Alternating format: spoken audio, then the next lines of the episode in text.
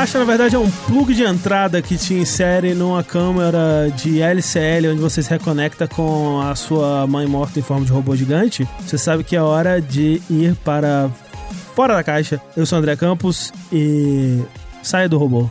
Aqui é Sushi e cadê meu porco? Aqui é o Rafael e você tava gravando um podcast sobre Evangelion hoje de tarde? Não. Ah, ok.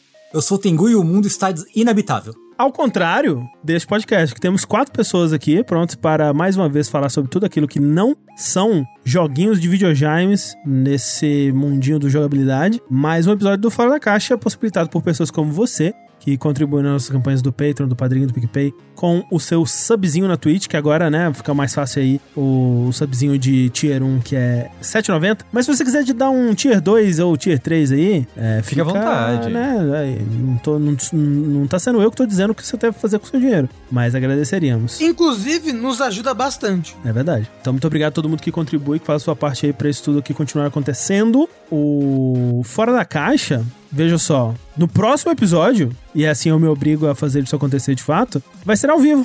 Uou! Eu não consigo acreditar. Tal qual o Vértice, que a gente grava às 8h30 nas segundas-feiras, o Fora da Caixa vai começar a ser gravado às 8h30 na quarta-feira. Então, daqui a duas semanas, é, sem ser a quarta que vem, na outra quarta-feira, a gente vai avisar no Twitter e tudo mais, nos grupos, nós vamos ter o Fora da Caixa ao vivo. Eu não sei ainda como vai ser isso, a gente vai poder passar videozinho da coisa que a gente tá falando, seria legal. Ao mesmo tempo, vídeo de, de filme, série assim, eles são Dá mais ruim, chato, né? Dá ruim. É. Tem que colocar espelhado de cabeça pra Isso. baixo e mudando a cor. Isso. Isso. Mas se você espelhar e botar preto e branco. Pois é, então. é. Faz aquele esquema de um lado fica menor do que o outro, pra como se estivesse num ângulo. Mudar. Ah, não- eu ia falar mudar o som, mas a gente não passa som, então tá É. tudo certo. É, mas talvez, talvez, você pode botar slideshow. Pode botar um slideshow, vai dar muito mais trabalho. Bota o PowerPoint. Bota um PowerPoint. O- e, e se, André, não for tela toda, for só um pedaço, como se fosse um monitor passando isso só atrás da gente? É, eu acho que vai ser isso aí, Sushi, porque encaixa com o novo layout, inclusive, que tem janelas e tal. Ó,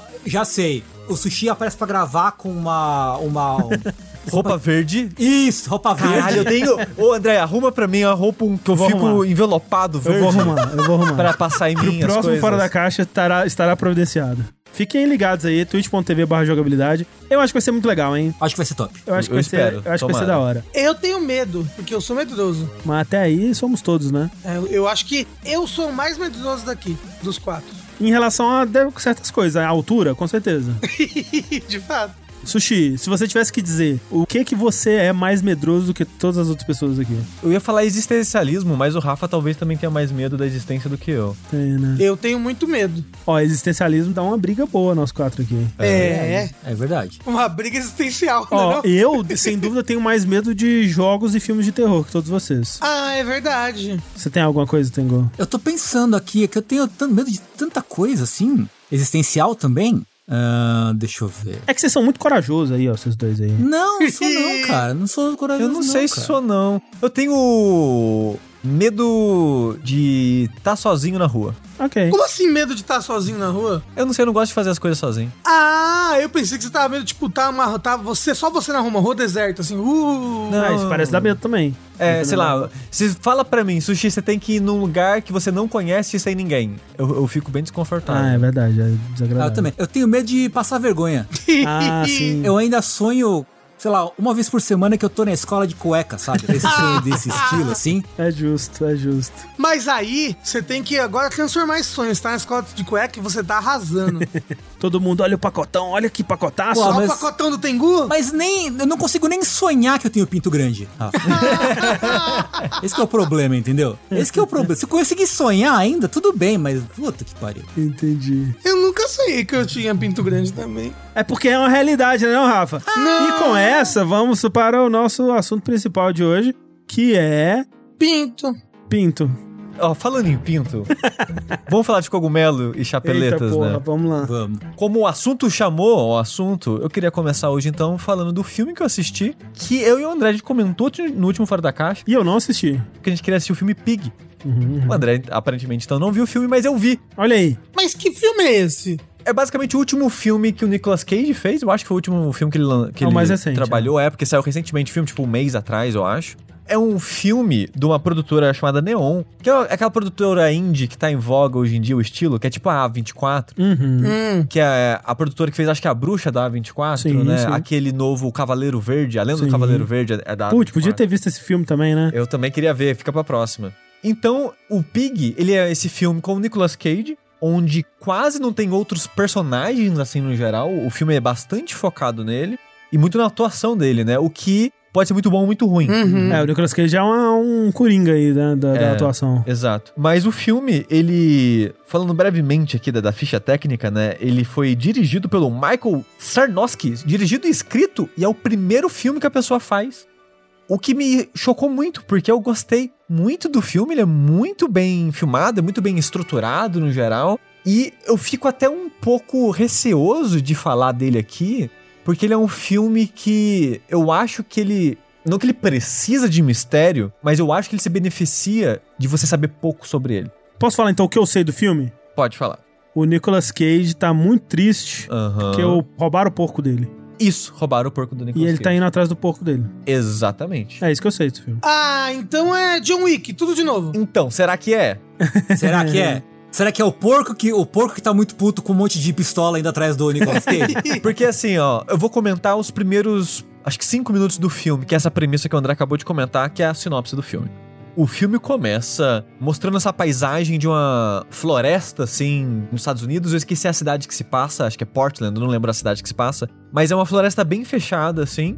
Uma cabaninha minúscula de um cômodo na floresta, que é onde o Nicolas Cage vive, com a porca dele. É uma porca. É uma porca, especificamente uma porca. Uhum. É um animal, no caso, tá deixando bem claro. Que é uma porca de farejar. Treinada Trufa, pra né? farejar trufa, Aham, exatamente. De chocolate? É, Isso, não, isso. cogumelo. Você bota ela na Cacau Show, ela fica louca. Isso. que é um cogumelo, pra quem não conhece, o chocolate, né, o doce trufa, ele é inspirado no cogumelo, porque é um cogumelo que ele só cresce debaixo da terra. Hum. E é difícil, muito difícil você identificar onde vai ter esse tipo de cogumelo só olhando assim a natureza. E ele é uma bolota, né? Por isso que o chocolate tem o mesmo Exato, nome. ele é uma bolota. Isso, quando você tira ele do. da- você desenterra ele, é como se fosse uma bolinha escura cheia de terra em volta. Então, por isso que a trufa, o doce Uhum, trufa, uhum. é uma bolinha de chocolate com cacau em volta, né? Pra né, ficar parecido. Então, as pessoas treinam porcos pra farejar. E é a maneira mais precisa, digamos assim, de se encontrar esse cogumelo. E é um cogumelo que se vende muito caro. Uhum. É muito caro trufa. Então, o comecinho do filme é basicamente ele meio que acordando, mostrando a rotina dele ali na casa que ele vive no meio dessa floresta, ele passeando com a porca dele, eles indo coletar trufa, Uhum, e ele volta pra casa, aí ele mostra ele cozinhando, né, descascando legumes, cortando outros cogumelos e fazendo uma torta de cogumelos no geral. E vivendo a vida dele, isso sem um diálogo Uhum. com cenas assim, bem com aqueles movimento lento de câmera, muita cena estática mostrando o que tá acontecendo. Então ele não tem o ritmo de, de filme de ação moderno, digamos assim. Ele vai ser um filme lento, que vai ter um ritmo que quer que você preste atenção no cenário, nos personagens, não vai ter cortes rápidos nem nada do tipo.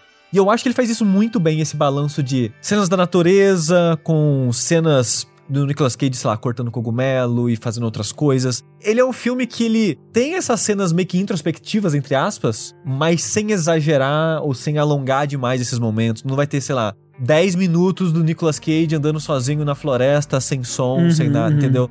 Ele tem essas coisas pra você meio que respirar entre os acontecimentos do filme, refletir sobre o que tá acontecendo, mas nada que vai ficar muito maçante ou cansativo. Pelo menos eu, eu achei isso. E na noite desse dia que a gente acompanha na vida do Nicolas Cage, aparece um outro personagem que são os dois são os dois personagens principais dessa história, que aparece o Amir, que ele é interpretado pelo Alex Wolff, que é o filho jovem do Hereditário. Sim. Lembra do menino que bate a cabeça na mesa da escola? Que é o cara que compra os cogumelos do Nicolas Uhum. Cage pra vender. E aí você já vê a relação merda dos dois, porque o cara chega num carraço, sei lá, num Porsche, não lembro o carro, só dando um exemplo. Chega num Porsche, reclamando já que o, a floresta é suja, que pisou em merda de porco e tratando mal pra caralho do Nicolas Cage na cara dele, assim, desfazendo dele. Ele sempre faz adolescente babaca, então. É, ele não é adolescente, ele é um jovem de uns 20 e poucos anos já, parece pelo menos, tem uns 20 e poucos anos. Jovem babaca. Ele não é hereditário, ele não é babaca, não. Para Ele é babaca no direito Não, não. Ele é babaca. É, Eu não lembro dele ser babaca, mas faz tempo que eu, não- eu vi o filme, não lembro. E parece que ele paga o Nicolas Cage com, sei lá, com a marmita, assim, sabe? Ele leva meio que aquelas caixas. Não é caixa de isopor, mas que mantém o, o clima. Sei, sei, sei, sei. Com, sei lá, comidas e coisas pra ele continuar existindo. Parece que nem paga com dinheiro de verdade, Uhum, o, o Nicolas Cage. Tanto que ele usa só roupa suja e velha. O carro dele tá, tipo, podre, desmontando. Enquanto isso, o cara que pega o cogumelo dele pra vender, aparentemente tá rico. Tá Uhum. muito rico. Aí você já fica assim. "Hum". E na noite desse dia, alguém ou algumas pessoas invadem a casa do Nicolas Cage, espanca ele, desmaia ele numa porrada, tipo, sei lá, tacada de beisebol na testa e leva a porca embora. E aí é o estopim do filme, porque você vê nesse começo a relação do Nicolas Cage com a porca é que ele parece ser uma pessoa exclusa da sociedade. Ele não tem interação com outras pessoas, com cidades e tal. A porca é meio que a, a pessoa que ele tem relação Uhum. ali, tipo, é como se fosse a melhor amiga dele. E levou isso embora. E é muito louco porque eu queria que tivesse mais tempo da porca na tela, talvez pra você se importar mais com o drama do que ele tá se passando, porque ele fica muito mal. Uhum. E pra mim funcionou o peso do que aconteceu com ele, porque a cena quando acontece é muito violenta, né? Eles batendo na cara dele, arrastando o porco enquanto o porco grita, esperneia. Ai, meu e Deus. ele que horror. tentando ir salvar o porco e as pessoas, tipo, porrada na cara dele, sangrando, assim, sabe? Então a cena é muito forte, a maneira que é feita. E como isso afeta ele, né? Então você compra a raiva dele, a reação que ele tem do porco ter sido levado embora pela atuação. E diga-se de passagem, Nicolas Cage tá muito bem nesse filme. Hum, eu ouvi dizer. Ele fala pouco, né? É mais expressões e cara. E alguém fala alguma coisa, corta pro Nicolas Cage e a reação dele é só a cara dele reagindo ao que a pessoa falou e segue a história, sabe? Então ele fala muito pouco, mas quando ele fala, tem momentos ótimos, ótimos, ótimos. Eu não quero falar minha cena favorita, porque talvez entrega pra onde a história vai. Mas tem uma parte que ele tá conversando com um outro personagem da história. Que é meio que um monólogo dele, que o cara fala, fala, fala, fala, e ele meio que retruca as coisas que o cara falou, meio que num monólogo, assim, enquanto a câmera fica na cara dele, e às vezes corta pra ver a reação da outra pessoa desse monólogo, e é maravilhoso. O que é interessante porque o personagem do Nicolas Cage, em alguns momentos, ele é total cara da, da, da teoria da conspiração que eu não. Tipo, eu não acredito em absolutamente nada que ele fala. Ele é o cara que o mundo vai acabar, tá vindo a enchente, a tsunami que vai cobrir Hum. o mundo, e várias dessas teorias de conspiração assim. E às vezes ele começa a cuspir essas bobeira, do meu ponto de vista, assim, na história. E pra mim seria muito fácil desmerecer o personagem por causa das merdas que ele tá falando. Mas tem algo na atuação, na maneira que as pessoas reagem, sei lá, na sinceridade do, do personagem, que você compra um pouquinho e você leva a sério o que ele tá dizendo. Por mais que no fundo eu acho que o mundo não vai acabar numa tsunami gigante, ele tá vivendo na floresta pra sobreviver ao apocalipse. Eu não acredito nessas coisas, mas você compra um pouquinho a sinceridade dele no que tá acontecendo. E pra mim isso é muito da, da atuação do Nicolas Cage. E o Alex Wolff, que faz o Amir, o vendedor de cogumelo que eu comentei, ele tá muito bem no filme também. Porque, como o Nicolas Cage não tem contato com ninguém, ele vai atrás do Amir pra pedir ajuda. Uhum. Pra, tipo, ou me ajuda a encontrar aí, porque você que vende, você que não vai ter dinheiro se a gente Sim. não achar o porco. Então, né, me ajuda a achar o porco aí. Então, essas pessoas que se odeiam, de certa forma, tem que sair junto nessa aventura atrás da porca. Então você acaba não tendo muito contato com a Mir e o cara manda muito bem também no filme. Os dois. Assim, eu acho que no geral tá todo mundo que tá no filme tá muito bem. Talvez isso seja um sinal de uma boa direção. Talvez. Se todos os atores estão. É. parecem que estão mandando muito bem. Mas os dois estão ótimos no filme. E é difícil falar dele sem en- entregar sobre o tema do filme, por exemplo. Mas o que eu ouvi dizer é que justamente ele tem essa premissa que parece muito John Wick, mas os rumos que ele toma são surpreendentes. ele brinca com a expectativa e o filme ele vai meio que transformando ao longo. Tanto que ele. Ele é separado em capítulos. É como se fosse o começo e meio fim mesmo. Hum. Tipo, você tá assistindo o filme, começa, é. Capítulo 1, nome. Tipo uma minissérie, assim, como se É fosse. quase isso, é. Aí passou, sei lá, 30 minutos do filme, o filme tem em torno de uma hora e meia, uma hora e quarenta. Passou 30 minutos, capítulo 2. Aí o nome. Aí segue. Aí passa mais pro final do filme, capítulo 3. Então, tipo, quando você assiste o filme, faz sentido a divisão. Uhum. Faz sentido ter essa divisão, o nome da divisão e por aí vai. E é um filme que me surpreendeu muito, porque assim como o Rafa, no começo eu achei, ah, vai ser um John Wick com o Nicolas Cage, vamos ver como é que vai ser isso. E eu jurava que ia ser isso. E os rumos que ele foi tomando me surpreendeu de maneira muito positiva, assim. O que ele foi fazendo, como ele foi evoluindo, e no final a, a a mensagem que ele passa, assim, porque ele, ele tem um tema principal que vai fazer sentido mais pro final só, ou quando acabar, que eu achei muito legal a maneira que fizeram esse assunto, como abordaram o que eles queriam abordar. Assim, então parabéns pro Michael aí, pro primeiro filme dele, que, tipo, eu não consigo imaginar como alguém num primeiro filme conseguiu fazer algo assim, A sabe? pessoa, às vezes é o primeiro longa, mas a pessoa já estudou, É, fez é, cursos, é fez, isso mesmo. fez muitas coisas na vida, né? Acho que um cara não, tipo, saiu da casa dele. Ô, e se eu fizer um filme hoje, né? Tipo, as pessoas É, não, sim, muito sim, Mas é cinema. que assim também, né? O trabalho de diretor, muitas vezes, ele requer só que você tenha um- uma boa visão, né, da coisa, o que é um, um, um trabalho que ele pode ser transferido de outras áreas, realmente. É. Que não, não, não necessariamente direção ou cinema, né? Não é, não é como se ele tivesse que operar a câmera ou coisas do tipo. sim, assim. sim. É, ele pode ter tido uma equipe muito boa É, por trás também. dele também. Agora, ô Sushi, posso chutar aqui um negócio sobre o filme? Ah, Que eu acho que é o plot twist? talvez eu responda, talvez não responda, mas manda. Tá bom. Olha só. Quem sequestrou a porca, que na verdade mandou sequestrar a porca, foi ela mesma. Uhum. Ela não queria mais viver com o Nicolas Cage e ela abolou esse sequestro pra ela poder fugir. Ela queria farejar outras coisas nessa, nesse mundão de meu Deus. Isso, e aí o, no final ele encontra ela, assim, ela tá com um colar, assim, bonitão, pans, e ela tá curtindo a vida, e a lição do filme é não dê pérolas aos porcos. Não é Ou isso? dê, porque ela tá curtindo a vida, ela tá feliz agora. verdade. É, mas o Nicolas Cage ficou triste, então a lição pra ele foi não dê pérolas É. aos porcos. Pra porca foi me dê pérolas. É isso? Acertei? Acertou. Incrível. é Rafa. exatamente isso. O Rafa, o Rafa é muito bom em entender Um plot essa- essas coisas, né? Eu já vi vários, eu vi, eu vi, eu vi o filme anterior dessa série. Já assistiu muito Porca Peppa, né? Já. Né, vi, vi o Peppa Pig, eu vi Baby, um porquinho atrapalhado na cidade. Você viu Super Pig. Vi Super Pig, que no último episódio ela morre, se eu não me engano. Deve morrer, na minha, na minha cabeça ela morre. Então, tipo, eu tô, sou- tô muito fami- familiarizado com essa série, com essa série de filmes. Com o Pig Cinematic Universe. Isso. E assim, eu tava pensando, pra quem eu recomendaria esse filme? Eu acho que pra qualquer um. Eu acho que se você gosta de filmes no geral, porque ele não é. Para os amantes da sétima arte, você diria. É, porque, tipo, ele. Eu tô pensando em quem ele não agradaria, por exemplo. Porque ele, sei lá, ele não é terror, ele não é. Ele não vai pra nenhum lado. Muito, ah, eu não gosto de filme muito, sei lá, dramático. Ele não é muito dramático, Mas, mas qual o gênero dele, você diria? Eu diria que é mais drama, mas não é, tipo, um drama que tipo, você vai chorar e coisa do tipo, sabe? Eu diria que é drama por falta de outros gêneros pra colocar pra ele, por exemplo. Uhum. Então ele desafia gêneros. É isso. É, talvez. Eu diria que o gênero dele é Nicolas Cage. Ah, nossa, então não sei se é bom, não. é, é, mas eu recomendo demais. Mas é um Pig. bom exemplar do gênero Nicolas Cage. É, é um, é um ótimo exemplar do Nicolas Cage.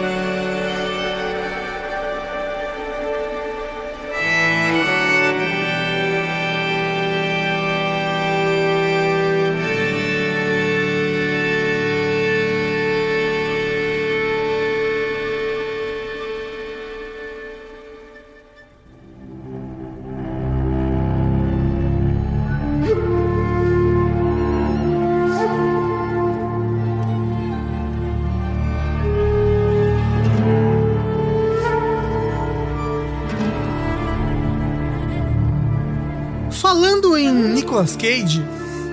Ah, gente, não tem nada a ver com o Nicolas Cage. Não, vou começar de novo. Peraí.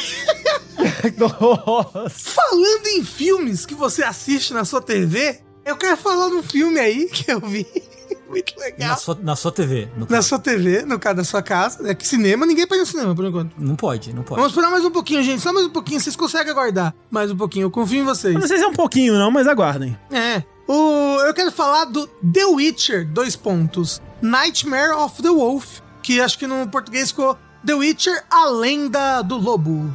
Nossa, é filme? Eu achei que ia ser minissérie. Não, é um filme. Pois é, olha só. Ele é um filme, Sushi, que é uma parceria sul-coreana americana, né? Tipo, ele é, ele é dirigido pelo Kwang Il-han, que trabalhou antes no Voltron, só que ele não, não trabalhou como, como diretor no Voltron. Acho que ele trabalhou com animação, sei lá o quê. É escrito pela BU de Mayo, não sei se é OABU. Uhum. Mas o negócio é que ele, ele é uma parceria da Netflix Coreia do Sul com a Netflix americana, blá blá blá. E ele é um filme de animação que conta a história de origem do mentor do Geralt, o Vesemir. Tipo, o plot começa com esse bruxeiro, que eu acho que tanto você falar bruxo, eles não, eles não são bruxos. É esse, esse bruxeiro, o Vesemir, e tem tipo uma carruagem andando na floresta, essa carruagem é atacada por aquele bicho que depois aparece, ele é um bicho que tem no Monster Hunter World, sabe? Tem no Monster Hunter? No Monster Hunter World tem um bicho de The Witcher, numa parceria que eles fizeram lá. Ah, não sabia disso aí não. Que é um. Um Lashing. Eu acho que é Lashing, acho que é Lashing. É isso aí, é Lashing, é Lashing, é Lashing. E essa carruagem é atacada por um Lashing, a família toda morta, ah, violência, tocou, só sobrevive a criança. E aí ele aparece ali, salva a criança, blá blá. Só que ele é meio filho da puta, assim, tipo, ele nem enterra os cadáveres, nem leva a criança pra uma próxima cidade. Ele pega o dinheiro do pai ali da criança, tipo, ô, o pagamento aqui, fala pra criança, ó, se vira aí, tchau, tchau, kaká. E isso acaba trazendo uma certa aumentando, eu diria que um, um atrito que tá tendo entre um, um reino próximo ali com a Associação dos Bruxeiros. E principalmente alguém que advoca contra os bruxeiros nesse reino próximo, que é uma maga que tem lá. E aí o, filme foca um pouco nisso daí, do porquê esse Yeshen ou esse Leshen atacou a carruagem, porque ele falou né? Ele falou umas palavras estranhas e o Vesemir fala assim: Nossa, Lashings não falam, o que que tá acontecendo? Por que, que ele falou?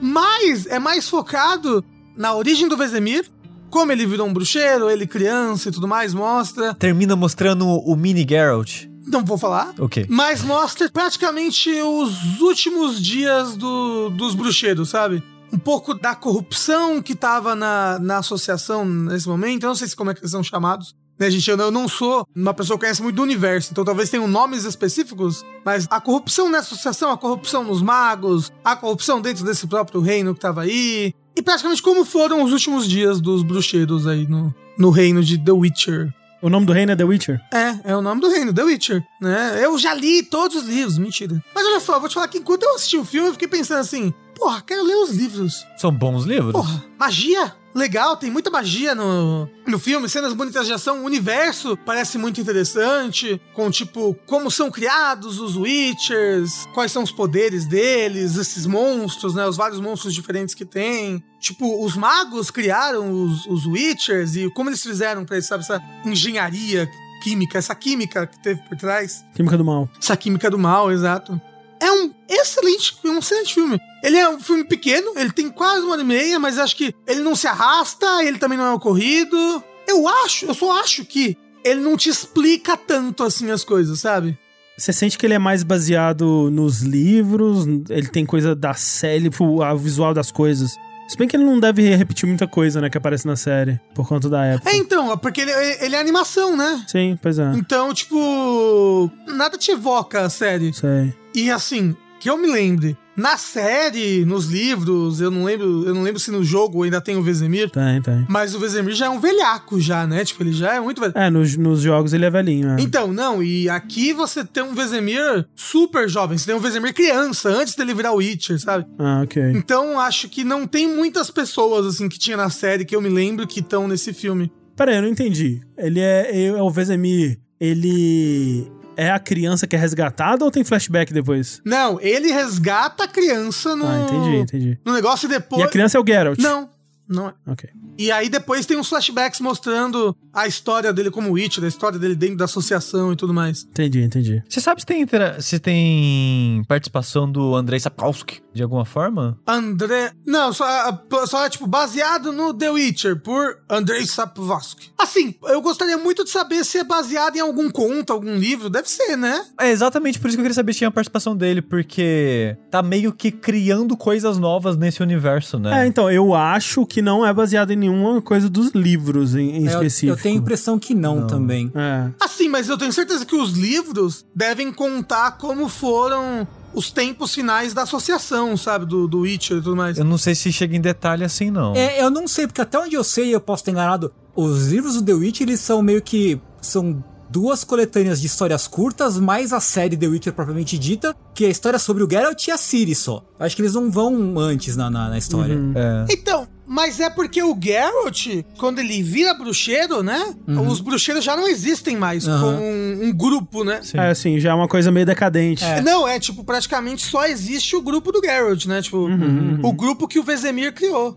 Né? Os bruxeiros de antes, assim, quando tinha centenas de bruxeiros, sabe? Não existe mais É, isso. Então. é uma parada meio Jedi, né? Meio Star Wars, assim. É, então eu imagino que os livros em algum momento devem tocar, sabe, no assunto. É os bruxeiros da Velha República, esses- Isso. essa animação aí. É basicamente, é tipo, eu gostei demais assim do filme por causa disso, que mostrou essa, esse lado deles ainda como um- uma associação e o teste, sabe? Como fazia pra virar um bruxeiro. Isso deve falar nos livros também. Isso fala, isso fala. Ô, Sushi, você é o que mais leu os livros? Ou o André também leu? Não, eu li, eu li pouco. É, eu li inteiro só o primeiro livro e acompanhei um pouco a Thalissa lendo, que ela tá lá, acho que ela parou no terceiro ou quarto livro e ela ia me que relatando um pouco do que ia acontecendo. Uhum. Você leu, Tengu? Eu li os dois livros de história curtas e os dois primeiros da série, se não me falha a memória, mas faz bastante Ok, tempo. então já. foi o Tengu. Vocês chegaram a ver a série da Netflix? Eu vi. Eu não. Não, eu não vi. É.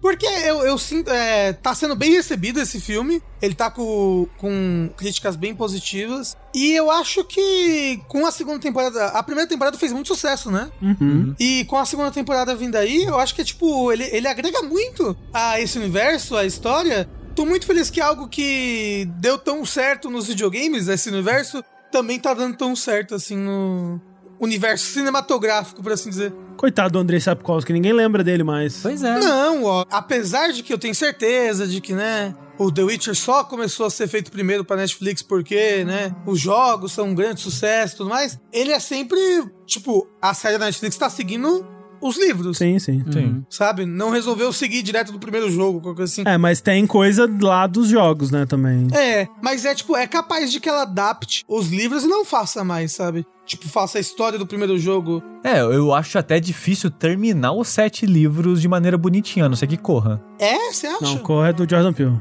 Ah, é, não, era o, não era o integrante aqui da gente, gente? de verdade. jogabilidade? Então joga na mão dele que ele consegue terminar. Não, ó, a primeira temporada do The Witcher não pega o primeiro livro, né? Ou pega só o comecinho do primeiro livro, né, Sushi? É meio que uma bagunça. Ele pega um pouquinho dos dois primeiros livros, se eu não me engano. Mas ele pega muito de contos, não é? É, ele pega mais do, de contos, mas ele. É o primeiro e o segundo livro. Coisas do primeiro e segundo livro. Pelo que eu sei, eu acho. Faz muito tempo, talvez eu tô errando as coisas aqui. Aí, até onde eu sei, a segunda temporada vai começar meio que da história principal, digamos assim, que é o terceiro livro em diante. É tanto que a Netflix falou que a partir de agora a série não vai mais ser fora de ordem cronológica, que nem foi a primeira temporada. Vai ser bonitinha, assim. Vai ser mais linear. É, vai ser tipo bem como é no livro, sabe? Sei lá, eu, eu, eu, fiquei bem animado, assim, admito, de ver mais histórias nesse universo. Ah, legal. A, a verdade é que eu quero comprar o livro no meu Kindle pra ler e ver qual é que é.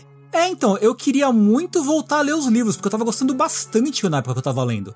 Só que foi, sei lá, na época que ia sair o segundo jogo, sabe? Que eu tava Caralho, lendo. faz tempo. Nossa! Muito tempo, muito tempo. Mas assim, Rafa, eu recomendo muito que você leia o livro, porque você gosta de universo é fantástico, você gosta de magiazinha e tal. Uhum. E eu gosto muito, assim, do, do que eu li, do que eu sei da história do Witcher, eu gosto bastante. É, eu não sei como, o que eu vou achar, porque tudo que eu sei é dos contos, né? Eu não sei da história linear, como é que vai ficar. Porque os contos, ele tem muito essa brincadeira do conto de fada reinterpretado, né? E eu acho muito legal como eles fazem isso. Eu tô vendo aqui e os livros do The Witcher tem no Kingdom Unlimited. Olha só. Olha aí, se você assina o Prime, então você tem os livros? Não, se você assina no Kingdom Unlimited.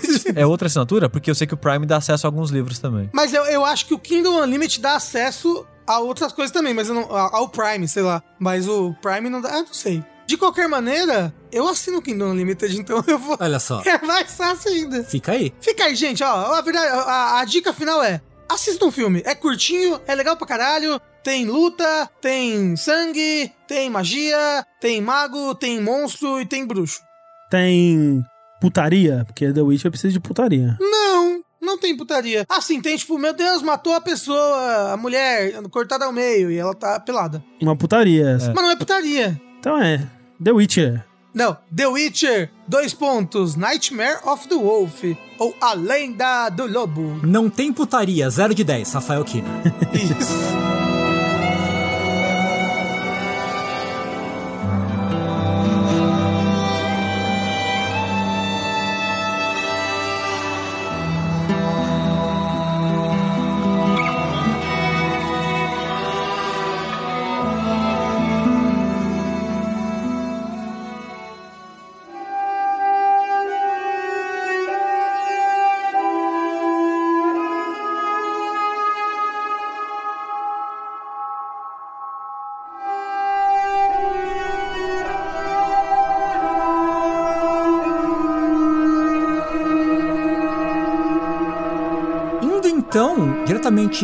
Da magia à tecnologia, ou algo do gênero. A gente tá, né, eu comentei no, no Fora da Caixa passado de que a Agnes, especialmente, tá meio que numa pilha de fazer a maratona filme de terror de ou, alguns bons, outros não tão bons assim. Seguindo, depois que, que ela assistiu a trilogia da Rua do Medo, né, que a gente comentou no outro programa. E eu sentei pra ver algumas coisas com ela. Então ela tá vendo muita coisa. A grande maioria é muito ruim. né?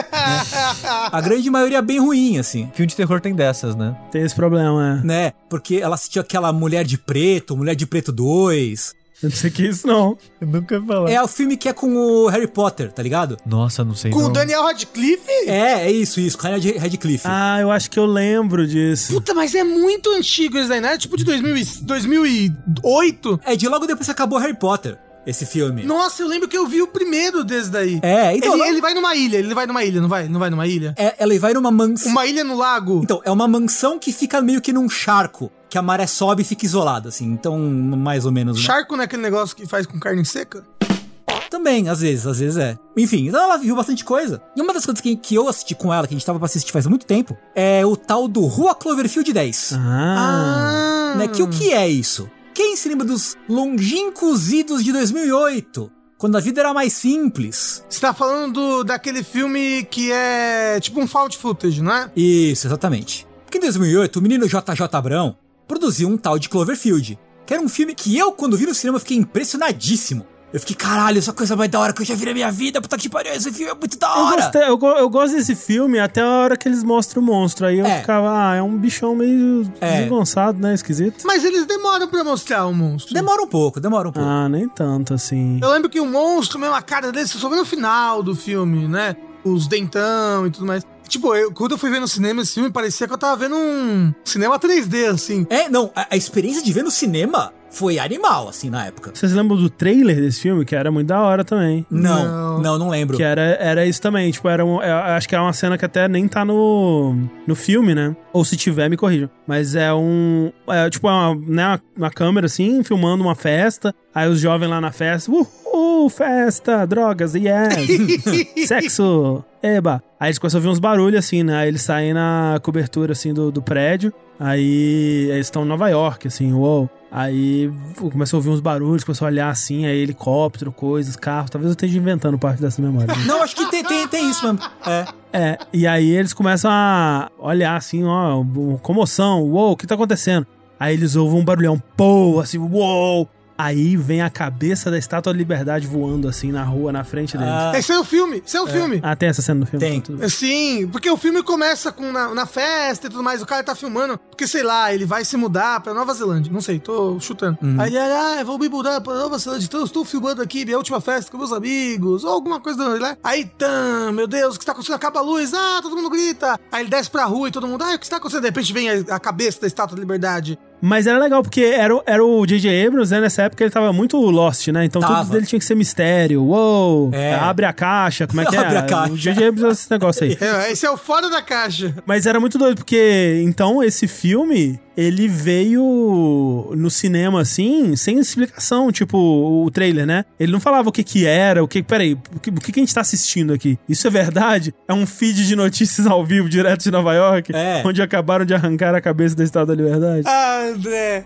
eu acho que o que aconteceu isso mesmo foi o... Bruxa de Blair, O né? Bruxa de É, Blair, não, né? Esse, mas o, o negócio é que quando você tava vendo no cinema e começavam as coisas a dar errado, e ah, pessoas na rua e blá blá, dava um medo assim real, assim, tipo, caralho, o que que tá acontecendo? Parecia que você tava lá. Uhum. Porque found footage, né? Tipo, primeira pessoa, parecia que você tava ali no, no, no, no, no fuzuê, dava um medinho. É. Assim, a- ainda aqui, no- aqui no Brasil fizeram o desserviço de colocar o subtítulo monstro É, né? no nome do filme, né? Cloverfield, monstro. Monstro. Tipo, obrigado por estragar o, o parte da graça do filme. Tudo bem que já tá estragado, o filme já tem mais de 10 anos. Mas vale a pena. Eu acho que é ainda um filme que vale a pena assistir, apesar de não ter assistido desde então. Olha, muito peculiar. Eu não assisti o Cloverfield, nada da trilogia Cloverfield. Olha aí. E tô Ah. surpreso, porque a minha percepção do filme é que ele era mais divisivo, assim. Ele era mais. Mas eu acho que é, eu acho que a, a amostragem daqui é que tá, É, que tá positiva, É, positiva. É, Porque eu lembro na época que na época de 2008 já ouvia podcast, já tava né, acompanhando opiniões de pessoas na internet. Eu lembro de ter o pessoal que não gostou muito do filme, assim, É, né, eu- uma percepção mais negativa. É, eu acho que o tal. consenso do filme não é super positivo, não. É, eu sei que eu adorei na época, achei muito da hora. De ver no cinema, pelo menos, né? A gente foi ver na estreia, de madrugada, foi legal pra Sim, caralho essa sim. experiência. Porra, lembra? Sair de casa, pegar a estreia de filme meia-noite? No- imagina? Porra, era tão. Porra, viver era tão legal. né? Enfim, filme maneiro, filme bacana. E alguém decidiu que ia transformar isso numa franquia. No tal do Cloverfield Universe, né? Que tudo tem que ser universo nessa porra agora. Na verdade, agora não, porque faz tempo já. E eles lançaram dois filmes, né? Dessa tal desse universo, que é o Rock Cloverfield 10, que é o filme que a gente vai falar um pouco mais. Uhum, uhum. E o Paradox Cloverfield, que é uma merda. Puta que pariu, que filme ruim. É, esse eu nunca vi. Pera, O Jesus! Paradoxo Clo- Cloverfield é aquele da Netflix que passa no espaço? É. É, Puta, é muito ruim. É muito ruim. horrível. É horrível. Nossa, é horrível. Não assistam, por favor. Esse é um daqueles filmes que as pessoas falaram tão mal que eu nem assisti. E aí, a gente tava, pô, vamos assistir, né? O Rua Cloverfield, que na verdade não era pra ser um Cloverfield, né? Uhum. Ele era pra ser um filme de suspense X, que botaram lá, enfiaram o J.J. Abrams falou, achou por bem colocar no universo do, do Cloverfield e tudo mais. Eu gosto de imaginar que o J.J. Abrams tá o tempo todo tentando transformar qualquer field em Cloverfield. Qualquer filme. É, pois é. Qualquer field em Cloverfield. Isso. Enfim, qual é que é então a premissa desse filme aí da Rua Cloverfield? O filme abre com uma moça, inclusive parecido, porque ela tá num, num apartamento, numa cidade grande, que não dá pra saber se é Nova York, eu acho. Ela tá meio que empacotando as coisas pra ir embora, ela tá num clima meio melancólico, ela liga pra alguém, ela tem uma conversa meio. que você não ouve, né? O som é, é cortado da conversa. E é found footage? Não, não, não, é um filme normal, padrão. Ah, tá. né? Então você acompanha essa moça, que é a Ramona, esqueci o nome da atriz. Uhum, uhum. É Mary Elizabeth Winstead. Isso. Ela tá lá, ela tá indo embora. Aí ela, tipo, deixa a chave de casa, deixa um anel. Que, o que dá a entender que ela tá indo embora da casa do noivo, do marido, sei lá. Uhum. Ela tem uma aliança bonita, um anel, ela deixa lá e pega um carro e vai embora. Enquanto ela tá dirigindo, ela vê que o, o noivo ou o marido dela tá ali, tentando ligar pra ela e falou: Não, volta aqui, vamos conversar. A gente consegue ajeitar as coisas, não sei o que. Eu sei que você tá ouvindo, pô, vamos conversar, desculpa, não sei o que. E ela meio que desliga, não, não, não dá bola, aí liga o rádio. Aí quando ela, quando ela liga o rádio, começa a falar, ah, não, porque faltou luz em tal lugar, ah, porque o exército tá retomando a costa sul não sei da onde, né? Aí, enquanto ela tá meio que mexendo no rádio, vem um carro e bate nela, ela capota o carro, desmaia e dá um fade out. Quando ela acorda, ela tá meio que num porão, com uma perna amarrada num, num cano, mais ou menos. Ela tá tipo um torniquete, assim, na, na, Uhum. na perna, com um soro na veia, deitada tipo num colchonete, num quartinho, meio cativeiro, assim. É, meio apartamento de dois mil reais na, na Em São Paulista. Paulo, é. né? em São Paulo, é. E ela tá confusa, ela, ela tipo, cara, tô fazendo aqui, ela tá- não consegue sair, ela tá presa. Ela meio que faz um malabarismo pra tentar pegar o celular dela, não consegue e tal. E aí um cara vem, abre a porta, a porta tá trancada do quarto onde ela tá. E é um cara meio esquisito, ele puxou a cadeira e fala: Ó, você tem que ser mais, mais grata aí, hein? Salvei sua vida, você tem que ser grata a mim. Ela, não, tá, eu me solta, eu prometo que não, não conto nada pra ninguém, não sei o que, meu namorado vai vir me buscar. Ele, ah, seu namorado não vai vir me buscar, não. É tipo, ah, por quê? Porque não tem mais ninguém. Tipo, todo mundo morreu. Eita, como assim? O que aconteceu? Aí, assim, a história que esse cara conta é: eles estão num bunker porque aconteceu algum desastre. Aí o cara fala: ah, não, não sei se foram os russos ou se foram os alienígenas, os marcianos, não sei o quê. Que a, aí o ar tá radioativo, tá inabitável e a gente não pode sair. A gente tá aqui preso, eu salvei você, eu te achei no, no, no- na beira da estrada, te trouxe pra cá, e a gente tem que ficar aqui, porque senão lá em fora tá inabitável. E ela descobre que tem um outro cara lá, um cara de boné lá, o Emmet, que tá lá com ela. E aí, eles, obviamente, a, a princípio questionam o cara, tipo, como assim? Esse cara é só um maluco. E ele, assim, ele é um daqueles preppers, né? Americano, aquele cara que passa a vida construindo bunker, desenvolvendo sistema de filtragem de água. Ele armazena várias coisas. Tipo, uma casa funcional subterrânea, assim. né? Pra Então, sobreviver ao apocalipse. Exato, né? Pra sobreviver ao apocalipse. E no caso, interpretado pelo John Goodman, incrível nesse papel. Cara, ó, John Goodman mandando bem demais no papel de prepper loucaço, assim, animal. Atuação animal dele. Enfim, e aí você começa a ver coisas que falam, e caralho, acho que ele tá certo, né? Acho que realmente eles veem supostas provas de que realmente tá acontecendo algo muito sinistraço lá fora e que talvez seja melhor não sair. E aí começou a pensar, ah, talvez esse cara seja, seja meio estranho e não um sequestrador maluco. Uhum. Então, é um filme de suspense, na verdade, sobre essa família, entre aspas. A moça, o cara, né, o, o Emmett, que é o maluco de boné, e o Howard, né, que é o nome Howard, o nome dele, que é o John Goodman, que é o dono do bunker, tentando descobrir o que tá acontecendo e o quanto o cara é maluco, o quanto ele tá falando a verdade tentando descobrir coisas do passado dele, e tem uma tal de uma outra menina que já passou por ali, que por algum motivo ela foi embora, ninguém sabe exatamente por quê, qual é a relação desse cara com a menina, ele não gosta de falar do passado dele. É, ele tem umas explosões de raiva, assim, meio assustadoras, né? É, ele fala uma coisa tipo, ah, não, não toque, não pode tocar. Então tem uma hora que eles estão tentando propositalmente irritar ele durante o jantar pra moça pegar a, a, a chave, né? A chave pra sair do bunker, né? E ela, ela começa meio que fazer uns gracejos com o Emmett. E aí pro cara ficar nervoso. Então, e aí ela encosta na mão dele, né? Encosta a mão dela, a mão dela na na dele. E ele fica puto, levanta e tem um acesso de raiva e tal. E a atuação dele torna a situação muito tensa e assustadora, né? É um filme daquele gênero. Será que ele é maluco? É, Porque tem vários filmes desse gênero, né? Tipo o. aquele lá do. A moça na janela. É a moça já. Aquele outro lá do. do o Homem Invisível, mulher, o Homem Invisível. Ah, ah, sim, o Homem Invisível. é, Bom que é, filme. que ele é bem nessa vibe, tipo. Hum, será que eu tenho motivos para estar suspeitando? Ou será que esse cara tem razão, né? E o filme ele brinca com isso bastante, né? Sim. Porque ele vai te dando argumentos de todos os lados, assim. sim, sim. Mas o filme faz parte da franquia Cloverfield, que o primeiro filme é sobre um monstro gigante que invade Nova York. Sim. Isso não estraga um pouquinho, assim, o... Sim e não, porque no fundo, no fundo, não aparece tanto isso no filme. Hum. Mas, tipo, quando ele fala, ó, aconteceu algo lá fora, você já sabe que realmente aconteceu algo lá fora. Você supõe. Mas será que aconteceu? Então você supõe. Você supõe que sim. Você supõe. Isso é o que o filme quer que você pense. É, sim. É o Didi Abrams, sabe? Ele fez Star Wars 9, eu não espero muita coisa. Mas vale dizer rapidinho só uma coisa: o filme não é dirigido nem escrito pelo J.J. Abrams. O J.J. Abrams só foi lá e colocou o dedo dele e falou assim, Isso. produziu e falou: Que tal ser Cloverfield? É, é bem por aí mesmo.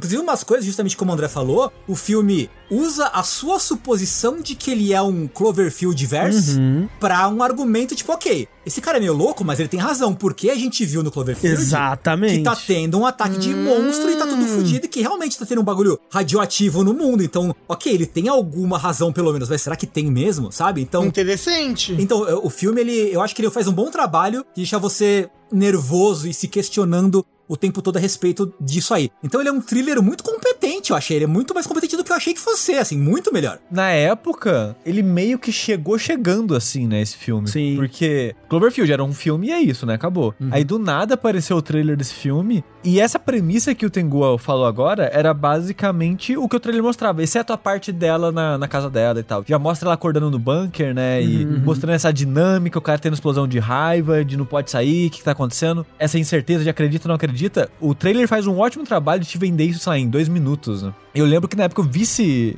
esse trailer e falei, caralho, esse filme parece bom pra cacete. Mas acabou que, sei lá, por algum motivo eu nunca vi. Mas ele realmente tem uma premissa que parece muito boa. Eu tenho a impressão até que a gente falou sobre ele num Fora da Caixa muito antigo, né? Porque ele, ele é um. Acho que ele é de 2016, alguma 16, coisa assim. 16, isso. É 16? É. Você assistiu ele por onde, Tengu? Netflix. Ah, ele tem Netflix, gostoso. Então, sabe o que é uma bosta? Netflix tem o Rua Cloverfield, Paradox Cloverfield, não tem o Cloverfield original. Porra! Não tem, só tem no, pra você alugar no YouTube. É porque, o, o, é que o Rafa falou, eu não sei o Who Cloverfield, né? Mas o, o Paradoxo, ele foi uma produção com a Netflix, né? Isso, ele Isso, é um Netflix foi. Original, isso, isso. Nossa, é muito ruim. Meu Deus. Mas é uma merda, você não poder assistir os três filmes É, no, pois é, no né? mesmo lugar, é. mo- muito merda. Mas enfim, não assistam Paradox, pelo amor de Deus, que o Paradox Não, é... não, é, não. Cara, é muito ruim. Nem, nem é ruim que vale a pena? Cara, talvez Não. se você tiver com um tempo muito livre e já, tipo, caralho, hoje, hoje eu vi um filme ruim. Hoje só um filme ruim pode matar a minha, minha fome de filmes. Isso. Não, mas é porque ele não é ruim de galhofa. Não, é. Ele é ruim de, de chato e mal dirigido, mal pensado, assim, roteiro ruim, cheio de furo.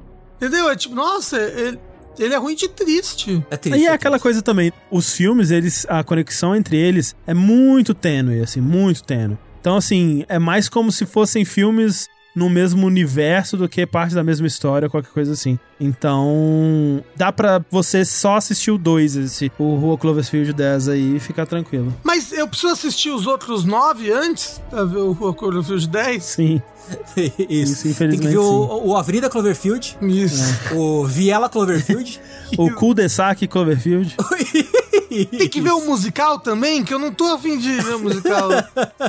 Você pode ouvir só do Spotify, é só trilha sonora, só que tá, tá tudo bem. já. ah, ok, ufa. Mas assim, porra, fiquei muito positivamente surpreso. Recomendo o Rock Cloverfield 10. Um thriller muito legal.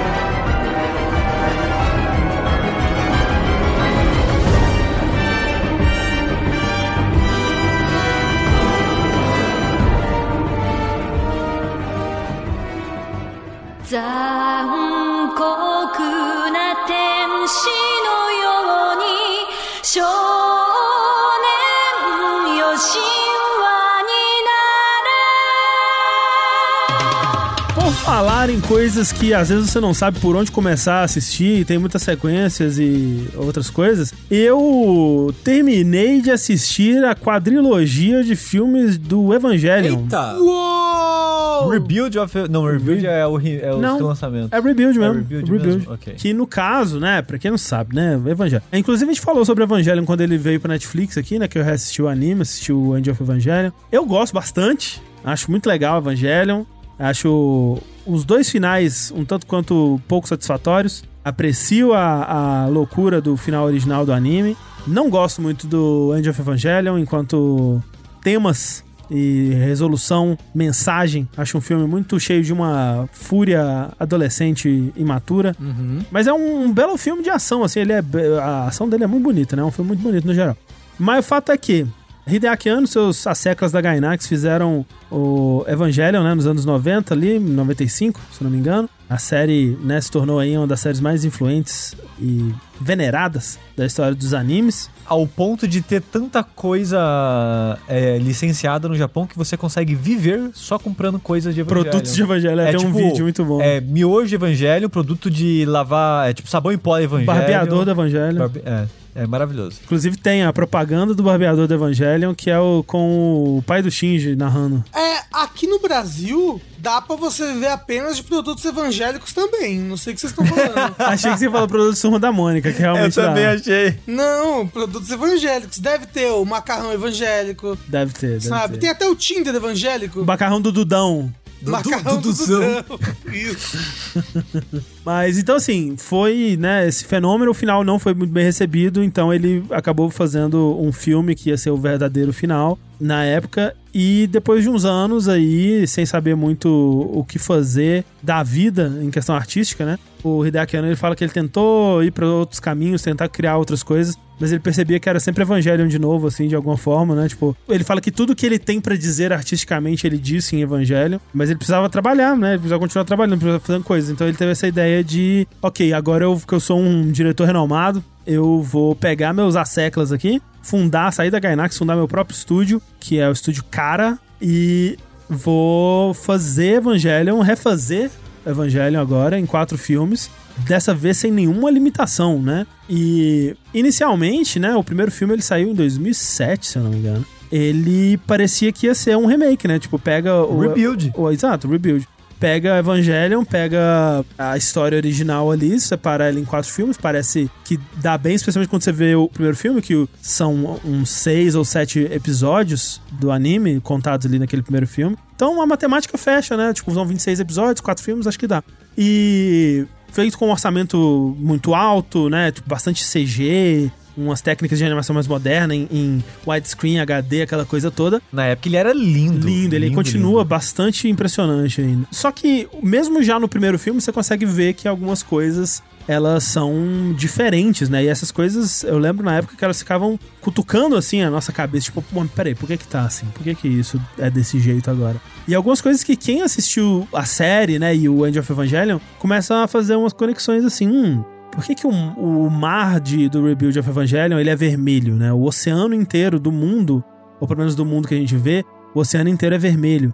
O mundo, no geral, ele parece mais zoado, assim, ele parece mais destruído do que ele era no anime original. Será que é só uma decisão artística? Putz, por que, que a lua tem um risco vermelho, como se sangue tivesse sido jogado, jorrado na lua? O que, que tá acontecendo, né? E aí você começa a perceber muito claramente que isso não é um remake, mas é, de um certo modo, uma continuação da história, né?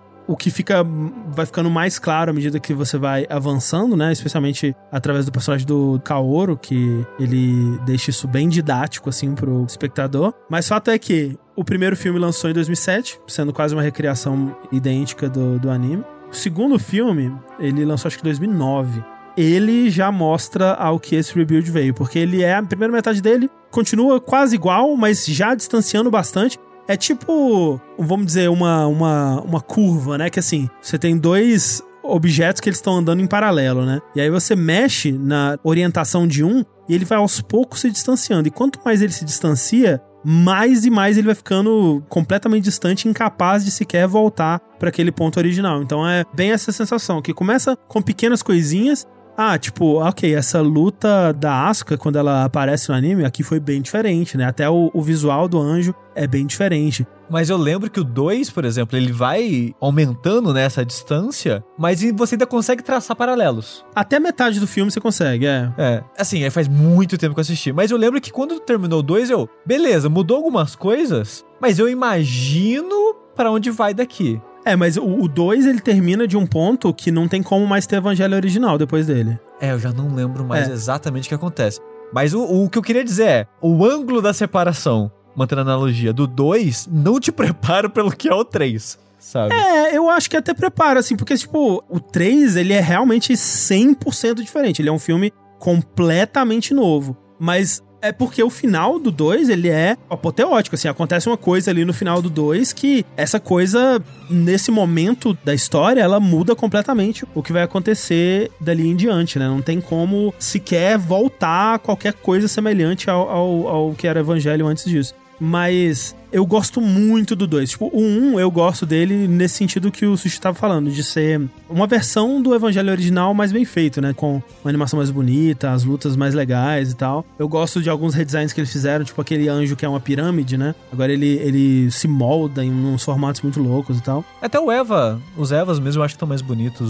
É, eu gosto do, Eva. do que o, o verde, a parte, as partes verdes do Unidade 1, eles São neon. brilham no escuro, é, são meio que neon, assim, eu acho legal. E o 2, ele. Eu gosto principalmente do jeito que eles tratam a personagem da Rei. Que ela é mais protagonista no rebuild como um todo, assim. E eu gosto muito dessa direção, porque ela é uma das personagens mais interessantes. E eu acho que eles exploram melhor o personagem dela aqui. Com algumas pequenas mudanças, assim, umas coisas sutis que acontecem na relação dela com o Shinji, que eles conseguem criar uma relação mais interessante entre os dois e entre ela com o mundo, né? E a, o jeito que ela reage ao mundo acaba influenciando outros personagens em volta também. Em consequência, a Asuka ela não é tão explorada assim, ela é menos. Ela é um personagem um pouco mais raso.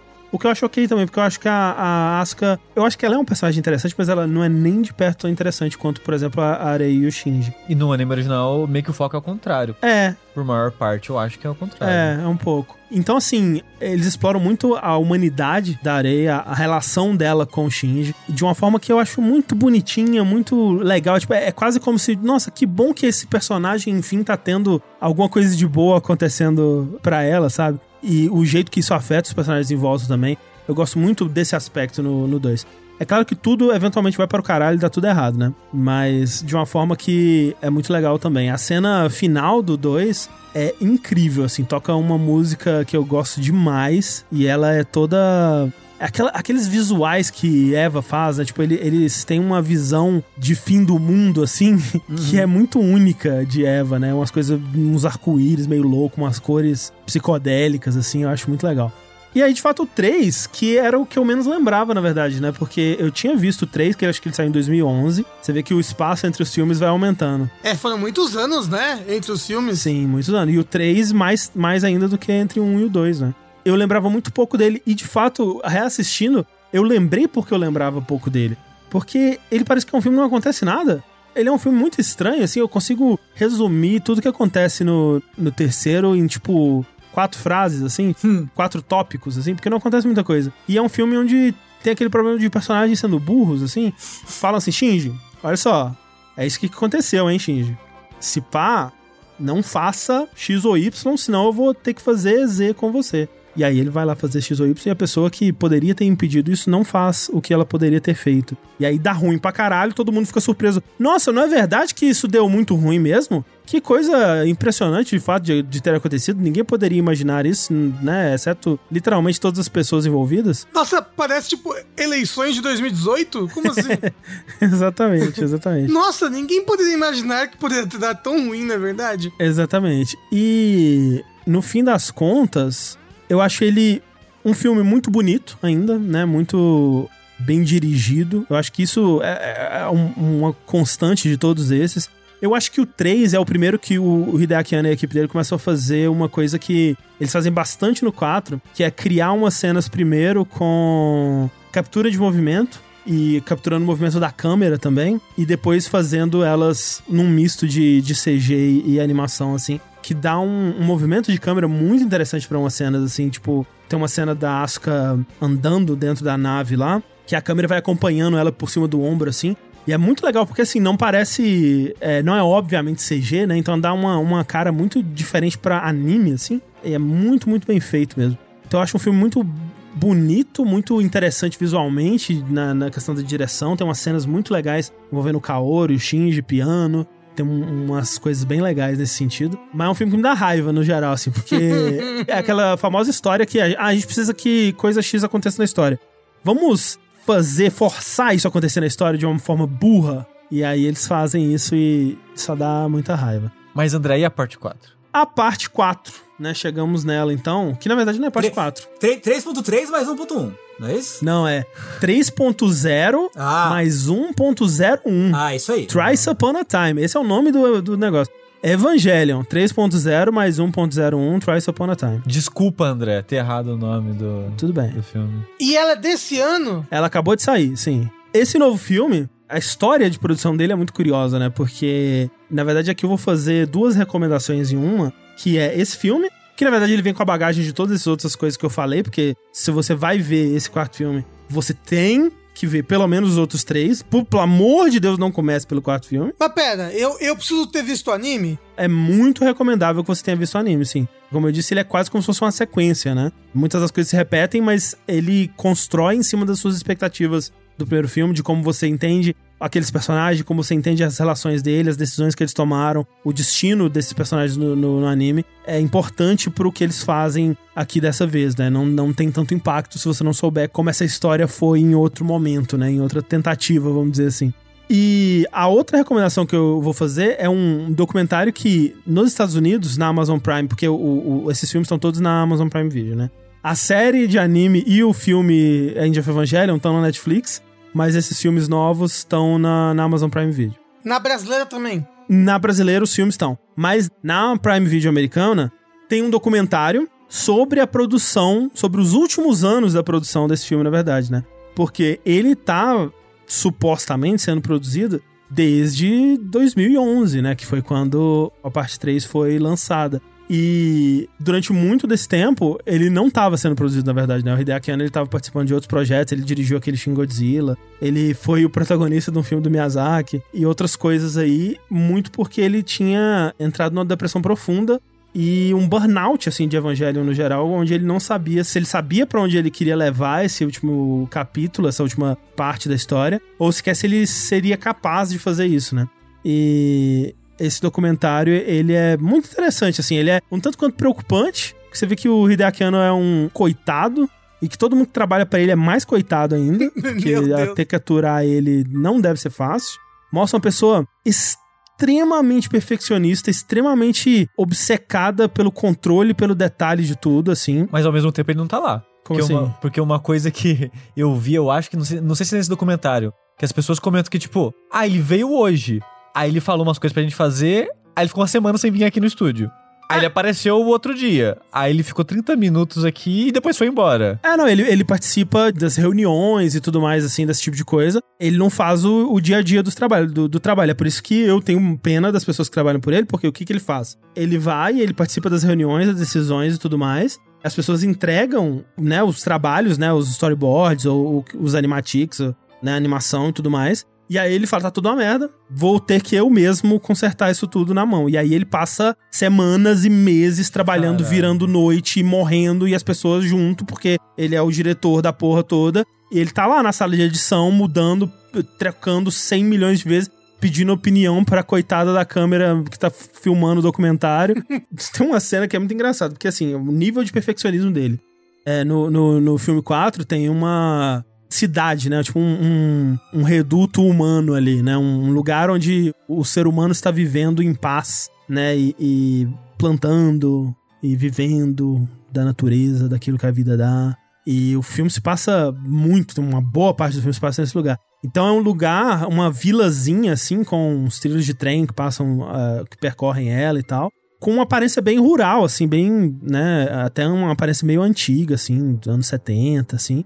E pra criar esse lugar com fidelidade com a realidade, né? Ele mandou construir uma maquete desse lugar, que é uma maquete que no mundo real, assim, ele fica meio que do tamanho, vamos dizer, um, tamanho de dois Evangelions. Um ser humano adulto, ele fica do tamanho de uns dois Evangelions em cima dessa maquete, assim. Então, tipo, é uma puta maquetona, assim, mas as casas, vamos dizer, que tem um- uns 20 centímetros de altura.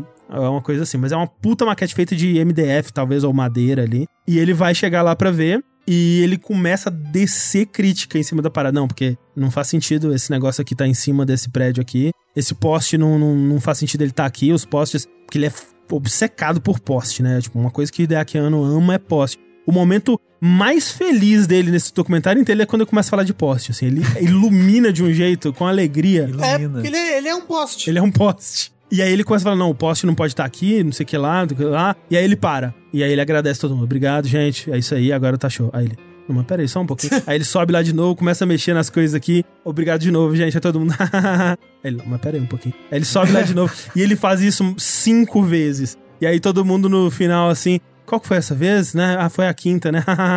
ah, obrigado, né?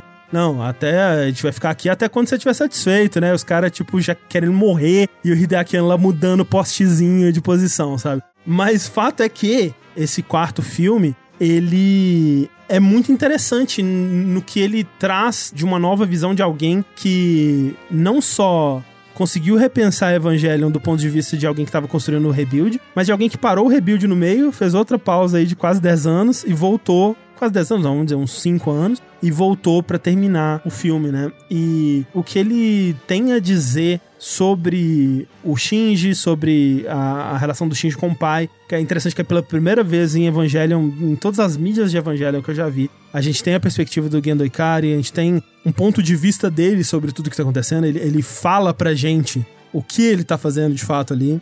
Você tem muita coisa da, da Arei nesse filme, que por mais que seja um desenvolvimento que não necessariamente continua o que estava sendo feito lá no segundo, ele é muito interessante também.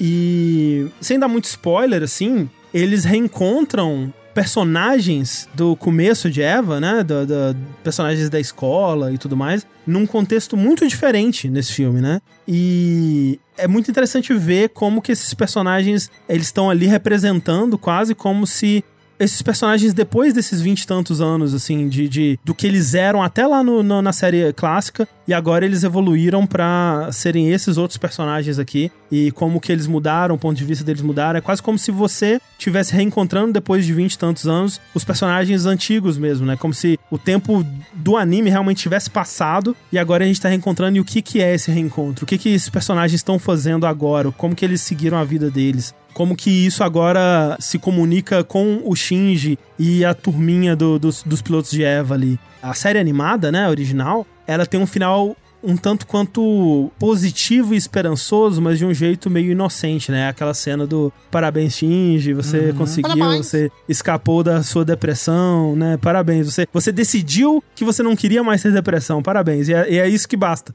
Basta você querer, galera. E é isso, né? Um mundo melhor te aguarda. E esse final foi muito é, criticado, né? E aí ele fez um outro final que é muito mais cínico e sombrio, né? E agora, pra fazer esse novo final, ele volta Que pra é um final. É um final? é um final, é 100% um final, assim. Tipo, ele deixa muito claro que vai ter mais coisas de Evangelion, mas ele não vai estar envolvido com elas. Vai ter mesmo mais coisas de Evangelion? Sim, porque, né, é uma coisa que dá dinheiro pra caralho. E o- a quantidade de coisa que tem de Evangelion. Tem mangá de Evangelion, que é num mundo onde Evangelion não existe. Tem dating sim de, de Evangelion. Tem mangá de Evangelion onde o Gendo Ikari e Shinji são donos de uma garagem e consertam carros de Fórmula 1. Algum desses eu inventei, você sabe dizer qual?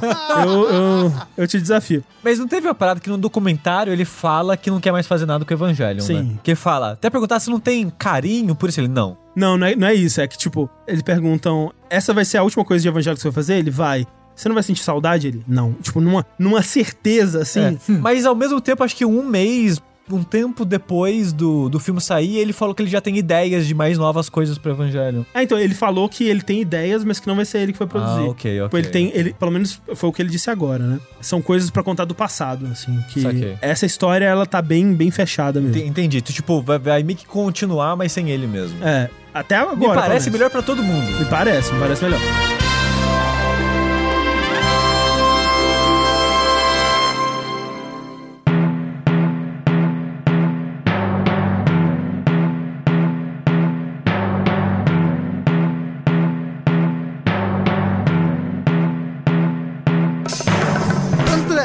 Se eu pegar pra assistir Evangelho, eu vou entender?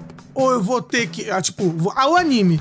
Vou pegar agora, caralho. Fiquei animado com o André falando no Fora da Caixa. Animado. Vou pegar o anime pra assistir, depois vou ver os quatro filmes. Eu vou entender ou eu vou ter que entrar num Reddit pra. Depende do quanto você quer entender. Porque muita coisa de Evangelion, ela é só citada e não explicada, assim, tipo, tem muita coisa da lore do mundo, assim, que se você só assistir o anime, os filmes e tudo mais, você não vai entender. Mas meio que é irrelevante, assim, porque a história não é sobre isso. Tipo, essas coisas estão lá pra dar o contexto do mundo. A história é sobre os personagens. Então, tipo, se você entender os personagens, você tá entendendo a história.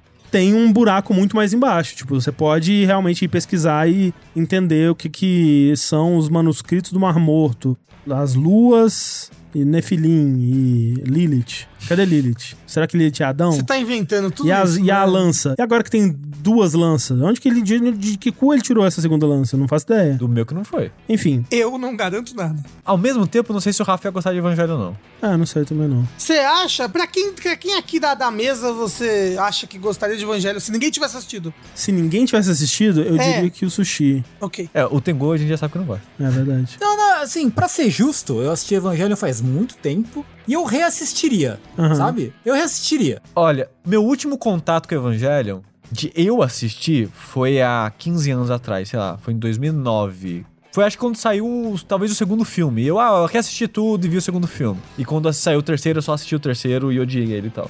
Nunca mais vi nada de Evangelho. Aí meu último contato que eu tive foi com o Waypoint. Que há uns anos atrás, lá, uns dois, três anos atrás, eles fizeram um podcast, uma série de podcasts que eles iam assistindo tantos episódios e gravam um podcast. Inclusive, eles vão fazer isso com os filmes. Quer dizer, eu não sei se vai ser um pra cada filme, mas eles já assistiram Oh, todos os filmes. Interessante. E foi muito peculiar pra mim. É que eu meio que. Eu, eu nunca fiz o que o André. Eu acho que o André fez, por exemplo. Que eu nunca fui procurar a fundo as coisas de Evangelion.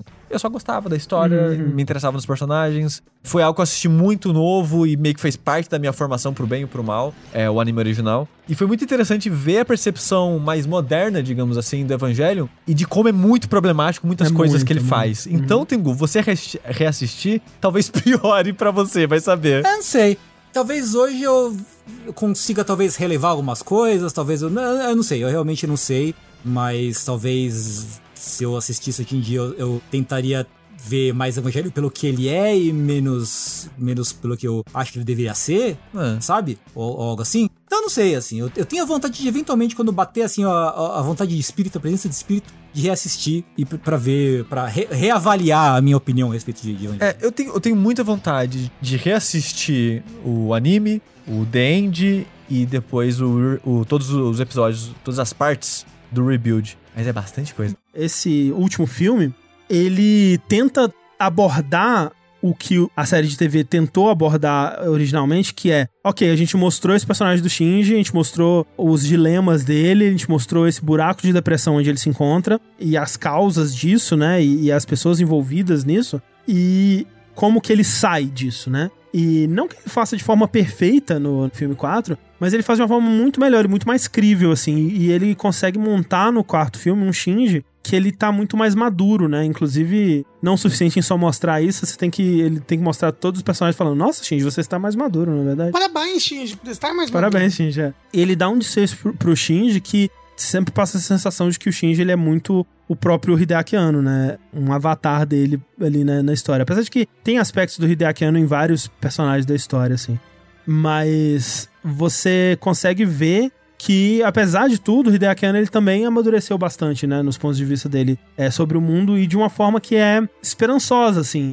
E eu recomendo muito também o documentário. Que é fascinante, assim, porque a gente, eu acho que a gente não costuma ter tanto esse tipo de acesso, né? A moça tá seguindo ele com a câmera, né? Fica filmando ele assim, filmando ele nas reuniões e tudo mais. E ele não se aguenta, cara. Ele começa a falar pra moça o que, que ela tem que filmar. Não, tipo, não, filme, não me filma, não. Não tem nada interessante aqui, não. Filma dali, ó. Filma daquele ângulo ali. Aí ele tá na, na reunião assim, ela. Você reparou que tá chovendo lá fora? Que tal você filmar a chuva? Ela, não, depois eu filmo a chuva. Ele, não, mas aqui a chuva vai ficar o mais forte agora. Se não for lá filmar, você não vai conseguir filmar a chuva no seu ponto mais forte. Aí a próxima cena é a cena da chuva sendo filmada assim. Ai, que ódio, que ódio. Parabéns pra edição. você tem não só né, esse acesso muito direto a ele, no trabalho, as dificuldades que ele tem e tudo mais, mas também você tem pessoas, amigos dele, pessoas ligadas a ele, que são entrevistadas. Então, você tem, tipo, o professor de artes do, da escolinha sendo entrevistado, né? Um senhor que deve ter claramente uns 214 anos, muito velhinho, muito velhinho mesmo, falando, né, de quando que descobriu que ele tinha um talento pra arte e tudo mais. O Hayao Miyazaki sendo entrevistado. E é muito engraçado porque parece que o Hayao Miyazaki, ele tá sempre naquele mesmo cenário com aquela mesma roupa, porque ele tá igual naqueles vídeos de meme, com aventalzinho, naquele cenário assim que ele fala Fumando. que fumando. Aí faz um fumando. lame, cozinha pras pessoas. Isso, ele tá naquele cenário exato, assim, é incrível. E outras pessoas, a, a esposa do, do, do ano, que muita gente inclusive acha que é a. Ela ganhou um prêmio, né? Oi?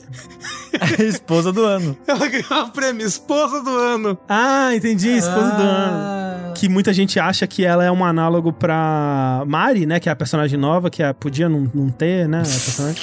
Faria diferença. Coitado. Mas, que, Não, coitado, seu análogo à esposa. Mas, não, assim, ela, ela- no último filme ela até que tem. Ela, ela consegue dar uma redimida, assim. Mas é muito aquilo que a gente. Eu lembro da gente ter conversado sobre isso, né? Que ela tá no filme claramente pra vender boneco. Ela é um personagem que ela não encaixa muito bem na, na história, nenhum dos, dos filmes que ela aparece, ela começa a aparecer a partir do 2, né? E as cenas dela são sempre muito deslocadas de tudo que tá acontecendo. Só no quarto filme que eu senti que ela encaixa melhor, ela tem momentos com os outros personagens, assim. Mas isso é muito uma coisa que a gente até tava comentando sobre quando a gente falou de Gundam, que é um problema desses filmes que eles querem falar sobre coisas mais sérias, mas ao mesmo tempo eles têm que ser comerciais, né? Então, por exemplo, o Gundam, ele tem que vender bonequinho, mas, putz, ele quer falar dos horrores da guerra. Então, ele faz as duas coisas ao mesmo tempo. E eu acho que o Evangelion, os filmes, principalmente, eles fazem isso. E de uma forma que, no geral, não me incomoda. Tipo, pra mim, se eles não tivessem a Mari no, no filme, não faria falta. Ao mesmo tempo, ela tá lá, tá umas cenas de ação legal. Toda vez que eles vão entrar no Eva novo ou alguma coisa assim, tem que ter uma roupinha nova, né? No, nesse novo tem umas roupinhas azuis, assim, que tem um- uns negócios de arco-íris passando na roupa e tal. E assim. é pra vender então, boneco LED, isso daí. pra vender boneco. É uma roupa gamer. Isso. Plug Switch gamer. Com RGB. Com RGB. Eles fazem muito disso, mas acaba que a mensagem do filme eu, eu, eu gosto bastante. Não tendo entendido 100% dela, eu tenho que admitir. Você terminou o filme satisfeito? Porque é uma coisa que é tão longa e tão trabalhada e recomeçada e recontada. É o terceiro final de Evangelho. É verdade, é verdade. Porque teve o do anime, o do primeiro filme, né, do The End, Uhum. e agora o Rebuild. Você acha que é um final que, enfim, encerra? Eu acho que enfim encerra, que é diferente de dizer que eu tô satisfeito. Eu não sei se eu tô satisfeito. ok, tipo, ok. eu. A minha reação quando eu terminei, eu tava vendo com a Clarice, né? Quando terminou, assim, a tocar os créditos, a gente olhou pro outro e falou. Foi de fato, sem dúvida, um filme, né? Coisas aconteceram, de fato. é, Isso não dá para negar. Eu, eu ainda não fui atrás de, sei lá, Evangelion 3.0 mais 1.0 explicado. Que eu acho que esse é um filme bom pra esse tipo de vídeo, hein? Mas Esse- você gostou?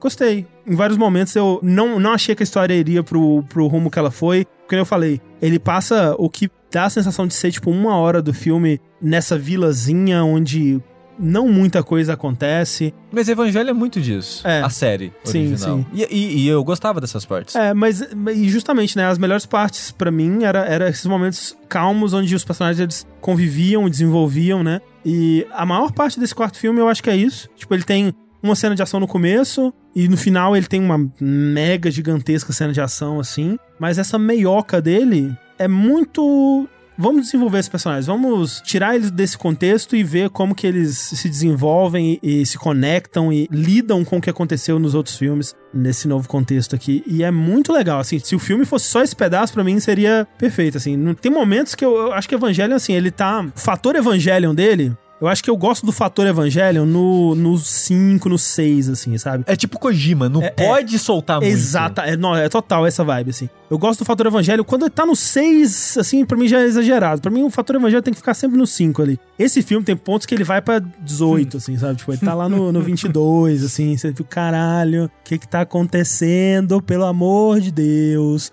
Eles começam a falar dos os Evangelions infinitos. E que porra que você tá falando? Você não falou de Sua, você não introduziu esse conceito todo, do que, que você tá falando? Fico Entendi. muito confuso. Eu preciso ver um, um vídeo explicado sobre isso. O Kitsune vai fazer pra você, André. As duas lanças, Sushi. O que, que é a porra da, da outra lança? Uma lança é, o desespero, a outra é a esperança. E o amarelo? Putz, ag- agora, agora bateu uma tristeza da, depre- da depressão, não. Da, da quarentena. A gente não pode ter um momento onde Kitsune irá sentar na nossa sala Pois é, né? e vai nos providenciar uma palestra grátis É. da opinião dele sobre algo. Que nem o dia que ele falou sobre, sei lá, uma hora sobre Attack on Titan, foi maravilhoso. É. Foi muito. Foi- Aquele, dia, aquele dia foi muito bom, inclusive. Foi top. É, foi foi top. muito Ó, bom. se alguém tivesse filmado, É. ia ser sucesso Não seria um, um YouTube. seria exato, seria um filme de um vídeo de milhares, mi- milhões de views no Milhões de YouTube. views, é. Sim. Ó, e dito isso, eu recomendo aqui que eu não ouvi ainda, mas Kitsune gravou acho que dois podcasts sobre os filmes, um sobre o do 1 ao 3 e outro sobre o 4. É, acho que do 4 saiu recentemente, né? Foi É. tipo esses dias agora. Eu acho que sim. Então, quem quiser ouvir o, o representante oficial de Evangelho no Brasil aí falando sobre os filmes. E saiu um vídeo com a Mikan também, né? É, esses dias aí também, né? Eles lançaram. A Mikan lançou um vídeo com participação do Kitsune sobre como assistir Evangelion. Foi, tem que ver isso aí, gosto. Me parece um bom conteúdo para ser consumido. Aí a, aí a, a Mikan fala, não assistam. E acaba o vídeo.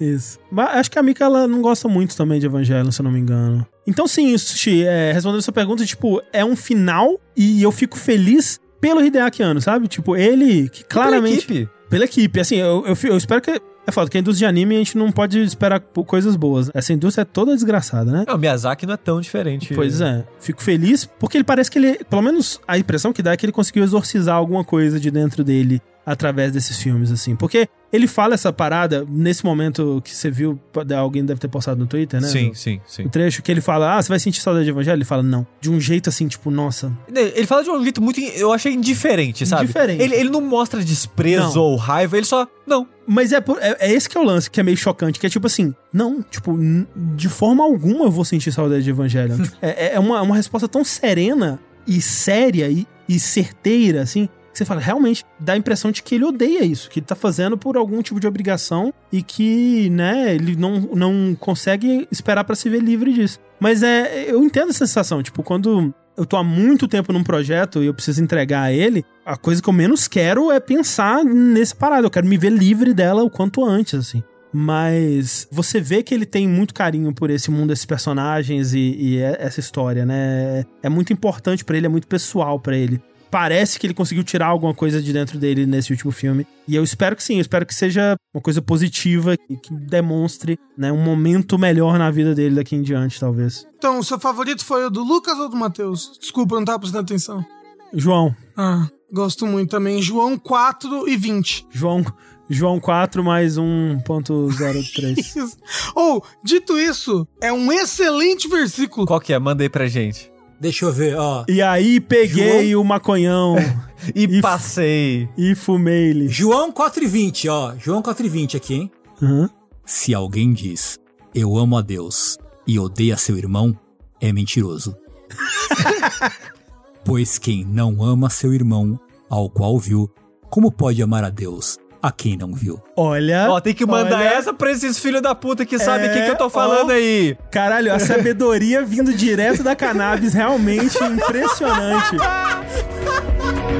写真は苦手なんだでもそんなものはいらないわあなたが焼き付いたまま私の心のプロジェクター寂しくないふりしてたまあそんなのお互い様が誰かを求めることはすなわち傷つくことだった